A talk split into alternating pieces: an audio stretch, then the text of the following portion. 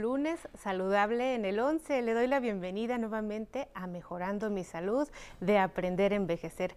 Recuerde que estamos transmitiendo totalmente en vivo a través de la señal del 11 y el día de hoy con un tema que nos interesa a todos y a todas, pero principalmente a todas.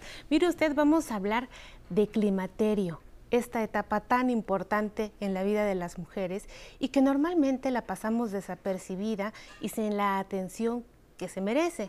Es muy importante hablar de este tema, pues es una gran determinante en la vida de las mujeres y sí representa un punto de corte para saber cómo va a convivir y cómo va a envejecer la mujer. Por eso le traemos este importante tema. Ya sabe usted que preparamos siempre nuestra cápsula de introducción. Vamos a verla juntos mientras se prepara un cafecito, se pone cómodo para ver, aprender a envejecer y le regreso a presentar a nuestra invitada para este tema.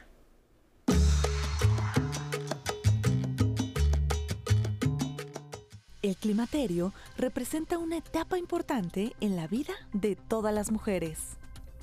La menopausia, como comúnmente se le conoce, también puede significar un periodo de cambios que pueden brindar a la mujer una excelente oportunidad para plantearse nuevas metas y formas de vivir en armonía con su cuerpo.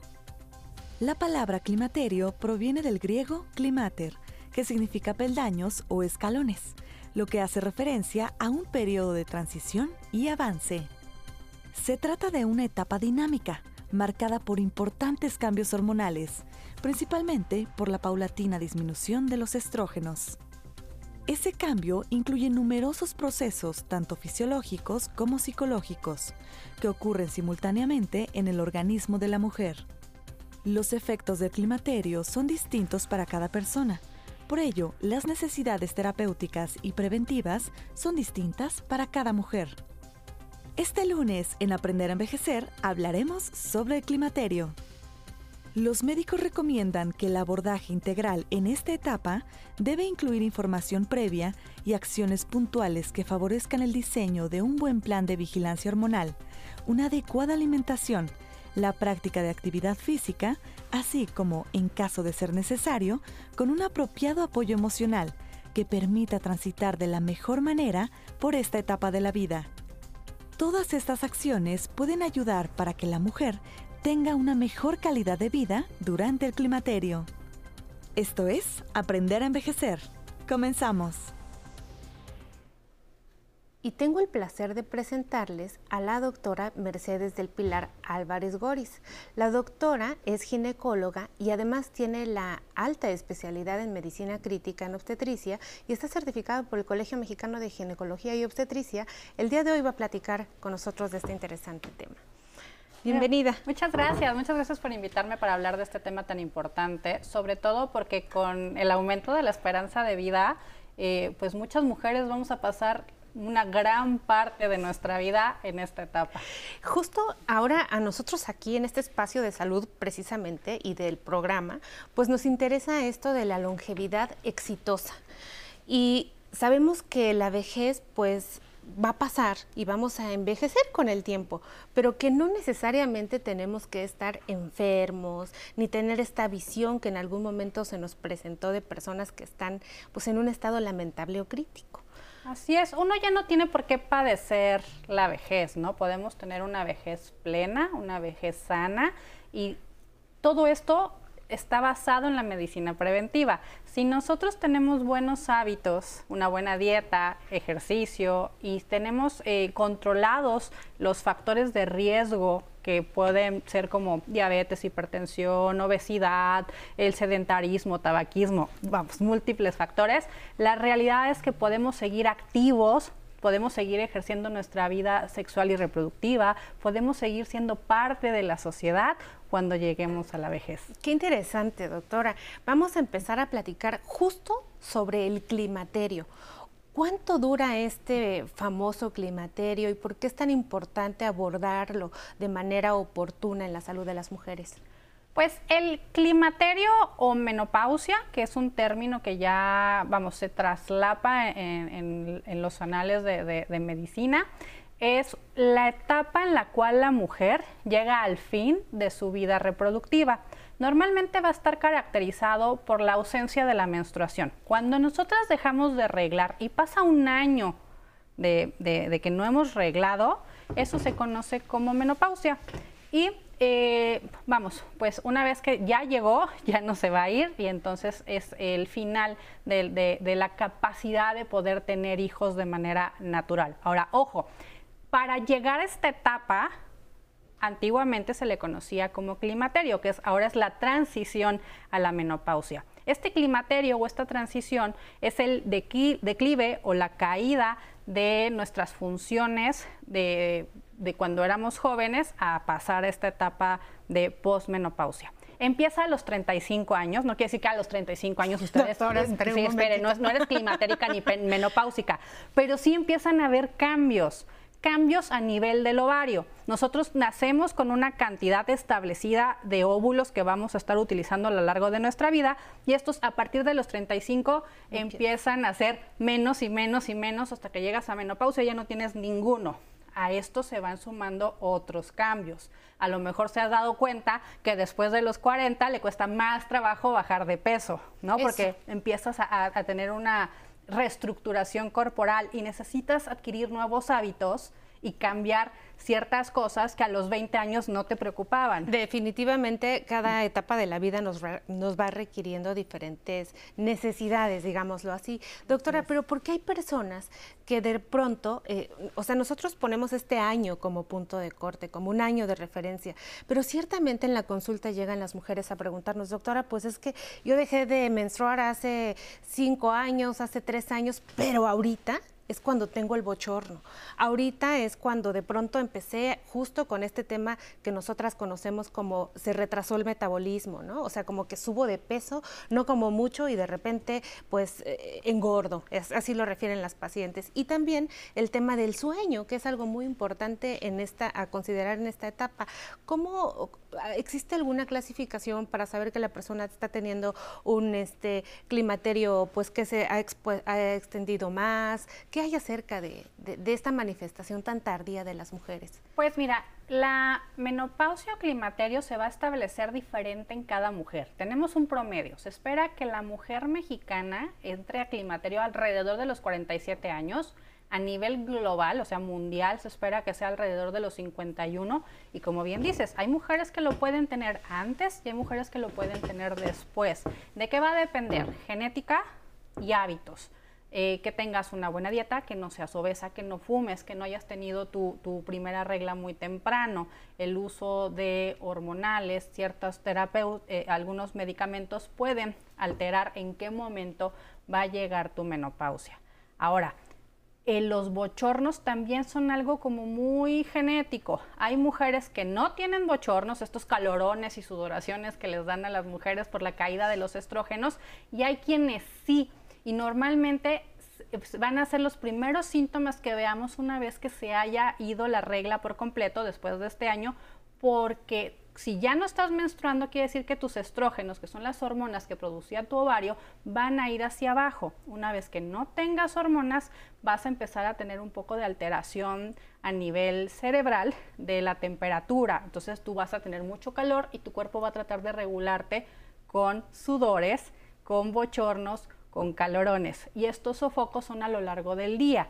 Ahora, no se quitan cuando estás durmiendo. Eso quiere decir que cuando estás dormida y te dan bochornos, entonces puedes tener alteración del sueño caracterizado por insomnio. Entonces, un mal sueño también altera la neuroquímica cerebral. Entonces, al no dormir bien, te pones irritable, te pones somnoliento, estás cansado, empiezas a tener otros síntomas que van acompañando a la menopausia. Qué interesante, doctora, que pongamos el foco en los estrógenos. ¿Para qué nos sirven en la juventud los estrógenos y a qué me predispone eh, a nivel general en salud sistémica eh, dejarlos de producir? Pues lo principal es que ¿Es malo? Es decir... Vamos, es algo fisiológico. La menopausia no es una enfermedad, es un proceso natural que sigue, que sigue la mujer, pero el estrógeno sí nos daba cierta protección. Por ejemplo, las mujeres que tienen una función estrogénica normal se infartan menos que los hombres. La mujer menopáusica iguala el, número de infartos que puede tener. Entonces, se cree que, por ejemplo, puede conferir una protección cardiovascular. También da una funcionalidad en el huesito.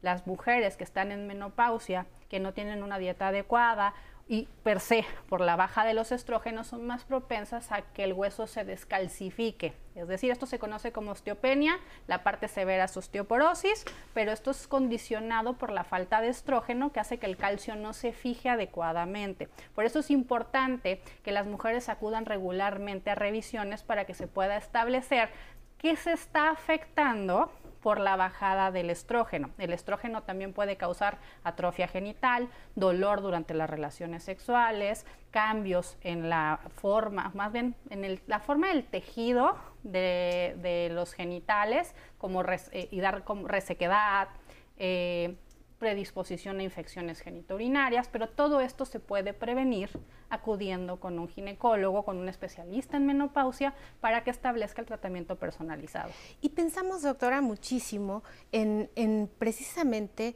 cómo apoyar a las mujeres a tener una vida y una salud integral. Quisiera que después del corte nos comentara, pues, qué hacer específicamente en este punto de corte. Todas las mujeres necesitan una terapia sustitutiva, porque así como lo ponemos ahora, pareciera que decimos, bueno, pues no hay estrógenos, entonces usted va a tener todo esto por, por ley. Y entonces lo que deberíamos de hacer nosotros los médicos es, ponerle a las mujeres estrógenos para que pudieran sustituir esto que el cuerpo ya no está haciendo, pero también advertimos algunos peligros en cuanto a ciertas medicaciones. Lo platicamos después del corte.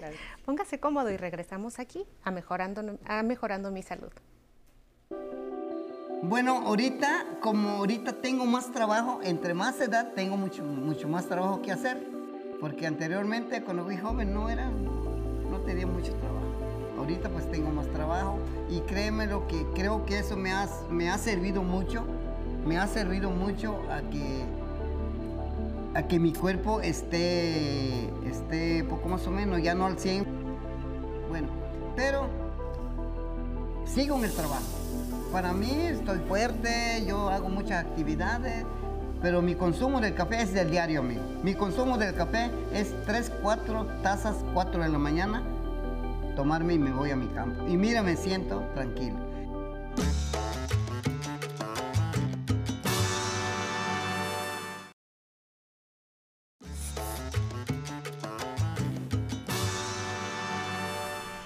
Regresamos aquí a Mejorando mi Salud. Oiga, quiero invitarle a que desde su dispositivo móvil descargue nuestra nueva aplicación que se llama 11 más. Ahí va a poder consultar toda la barra de programación del 11 y por supuesto Aprender a Envejecer está ahí. Tenemos todas nuestras secciones que usted ya conoce. Le invitamos a disfrutar de nuestro contenido.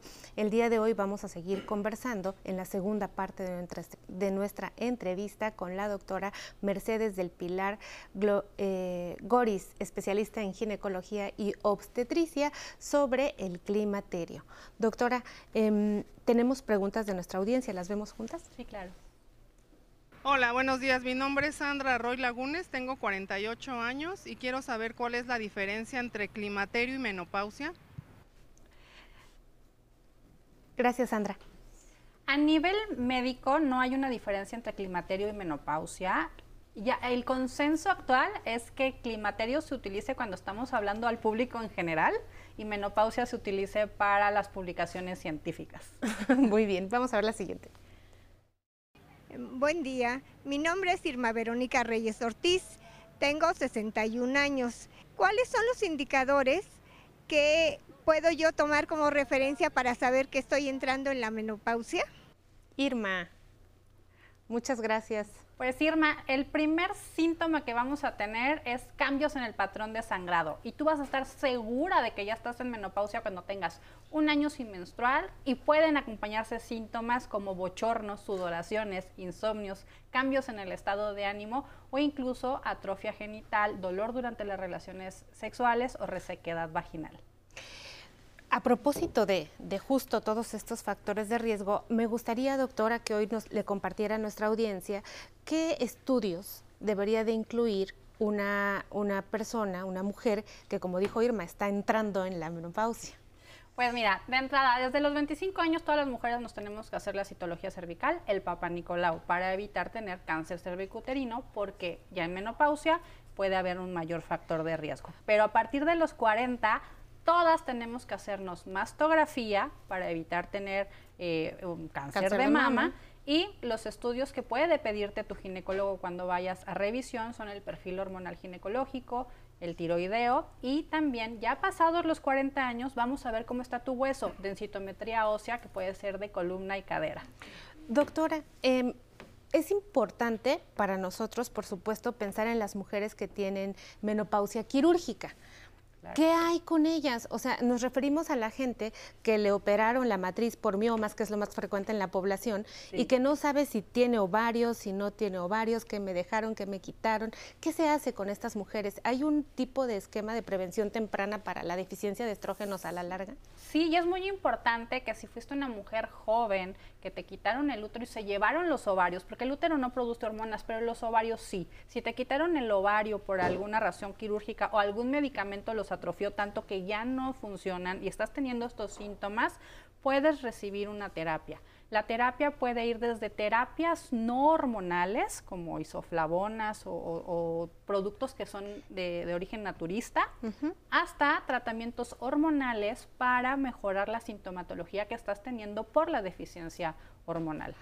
Ahorita nos, nos comentó, doctora, sobre el, el, la, el que es muy importante para hacerle a las mujeres. Las adultas mayores también se hacen papanicolao. ¿Hasta qué edad puedo descansar de este estudio? Pues normalmente el papanicolao te haces uno anual. Después de tres consecutivos normales te puedes ir a revisión de tres cada tres años. Y si ya eres una mujer mayor de 65 años que no tienes vida sexual activa, puedes ya suspender el uso del Papa Nicolau siempre y cuando no hayas tenido un factor de riesgo previo. ¿Qué quiere decir? Que no te hayan detectado virus de papiloma humano, que hayas tenido cáncer cervicuterino o cáncer vaginal. Eso es importante. Muchas mujeres de pronto dicen, no, pues yo ya para qué voy a hacerme el papá Nicolau si yo ya pues no tengo factores de riesgo, etcétera. Entonces es muy importante contemplar esta situación. ¿Y qué hay de la vida sexual de las mujeres adultas mayores alrededor del climaterio? Pues es importante porque como adulta mayor aún puedes seguir ejerciendo tu sexualidad de una manera cómoda y placentera para ti. Entonces, ¿qué hay que hacer? Determinar cuáles son los síntomas que están afectándote. Por ejemplo, no siempre vamos a requerir una terapia hormonal. Sé que a muchas nos da miedo utilizar hormonas y no es para todas. La menopausia, los tratamientos son personalizados. Dependiendo de tus síntomas, te van a dar o no ciertos medicamentos o ciertos cambios. En la mujer que quiere ejercer una sexualidad placentera, pues puede haber desde tratamientos tópicos como lubricantes, eh, fármacos, eh, jaleas e incluso terapia conductual para mejorarlo. Sí, porque a veces es un tema pues psicológico, justo a eso iba yo a preguntar. O sea, nosotros somos química, no somos un, cuerpo contenido en química y, nuestro comportamiento obedece a la química de nuestro cuerpo. Actualmente hay un boom de hormonas bioidénticas que se utilizan pues para que las mujeres puedan enfrentar esta etapa con más comodidad. Sin embargo, en nuestro país y en, en, términos generales, ¿qué experiencia le merece? ¿Está aprobado? ¿Es un tratamiento seguro para las mujeres? ¿Es bueno ponernos hormonas bioidénticas derivadas de animales? Mira, el tema de las hormonas bioidénticas es controversial. Es un medicamento que, por ejemplo, no está aprobado por la FDA sí tiene aprobación de COFEPRIS, entonces por eso en México muchos médicos lo, recetan. Yo personalmente no lo receto porque no cumple con el criterio de tener estudios preclínicos, fase 1, fase 2 o fase 3, para saber exactamente la dosificación que estás dando, ¿no? Porque es una fórmula magistral. Una fórmula magistral son estos preparados en los cuales yo te analizo y veo qué es lo que necesitas y que conforme a eso yo te voy dando el medicamento. Pero ahora, hay médicos en México que están certificados y que tienen las capacitaciones para realizarlos y que lo dan, ¿no? Pero pues evidentemente esto es responsabilidad del médico prescriptor y del paciente que acepta utilizar este tipo de, de terapéutica Pensando en el tratamiento farmacológico ortodoxo que se maneja en las guías de práctica clínica para las personas, ¿cuánto, cuánto tiempo una mujer debe de utilizar un tratamiento sustitutivo? De pronto llegan a consulta mujeres que han usado una hormona por muchísimos años. Este, ¿Cuál es el periodo de duración de acompañamiento de un fármaco en una mujer? Una mujer puede recibir terapia hormonal siempre que sea antes de los 60 años o que no hayan pasado 10 años de que se instauró la menopausia. Si ya pasó este tiempo, ya no eres candidata. Y de ahí el seguimiento tiene que ser muy continuo, tienes que ir a tus, eh, vamos, revisiones periódicas para ver que no haya una contraindicación para que lo sigas usando y normalmente el punto de corte son los 60 años. A los 60 años tu médico tiene que valorar factores de riesgo para saber si puedes continuar con la terapia hormonal, si vas a tener un beneficio que supere los riesgos de tener una terapia hormonal o se puede suspender. Ahora, recordemos, la menopausia tiene tratamientos muy personalizados. No todas las mujeres en menopausia necesitan hormonas, no todas las mujeres en menopausia requerirán un tratamiento para osteoporosis. Lo que sí requerimos todas las mujeres cuando entremos en menopausia son cuidar no tabaquismo, hacer ejercicio por lo menos tres veces por semana, 20 minutos eh, o 30 minutos, el tener una dieta balanceada y el evitar la obesidad. Definitivamente es, fundamental para nosotros, pues ponerles a las personas siempre sobre la mesa que los factores de riesgo, sea cual sea nuestra la enfermedad o el periodo de vida que estamos atravesando, pues justo nos van a ayudar siempre a vivir mejor y con una muy buena calidad. Doctora, se nos acaba el tiempo y es muy breve. Muchísimas gracias por haber estado con nosotros. Solamente quisiera abusar de usted para que sencillo nos dijera cómo cuido el corazón de una mujer en climaterio. Tienes que hacer ejercicio tres veces por semana, comer saludablemente, acudir a tus revisiones de manera regular, evita el tabaquismo, la obesidad y eh, sé feliz. tener bajo el estrés también ayuda a tener una vida cardiovascular sana.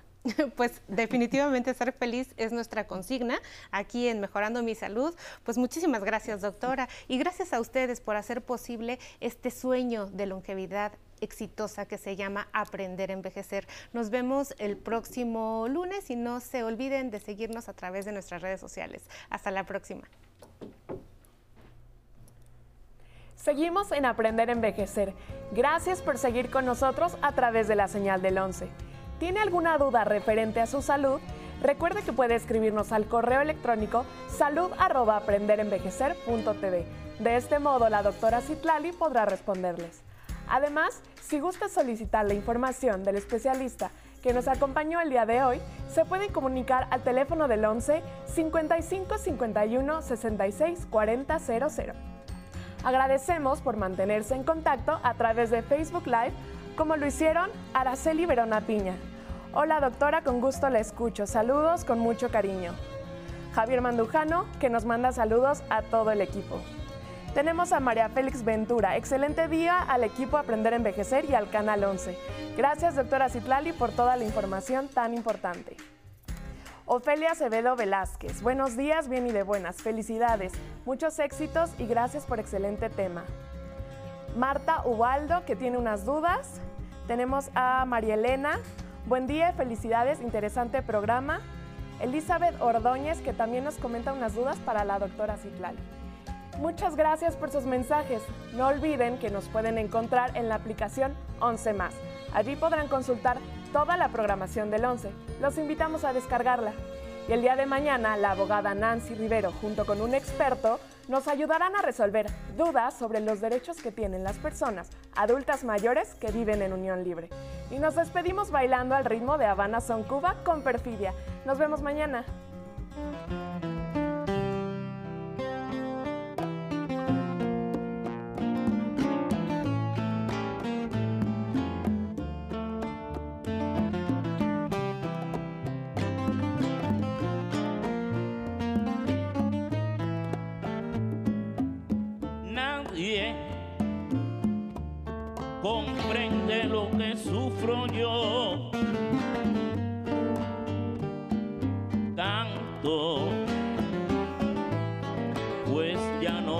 Sollozar.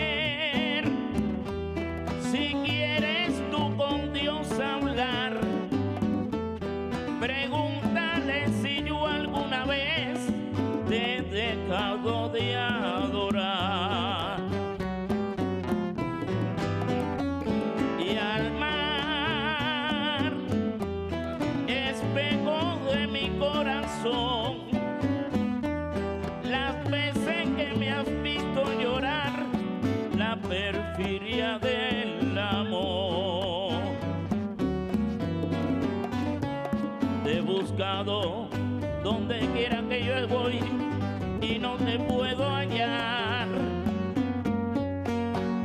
¿Para qué quiero otros besos si tus labios no me quieren ya besar?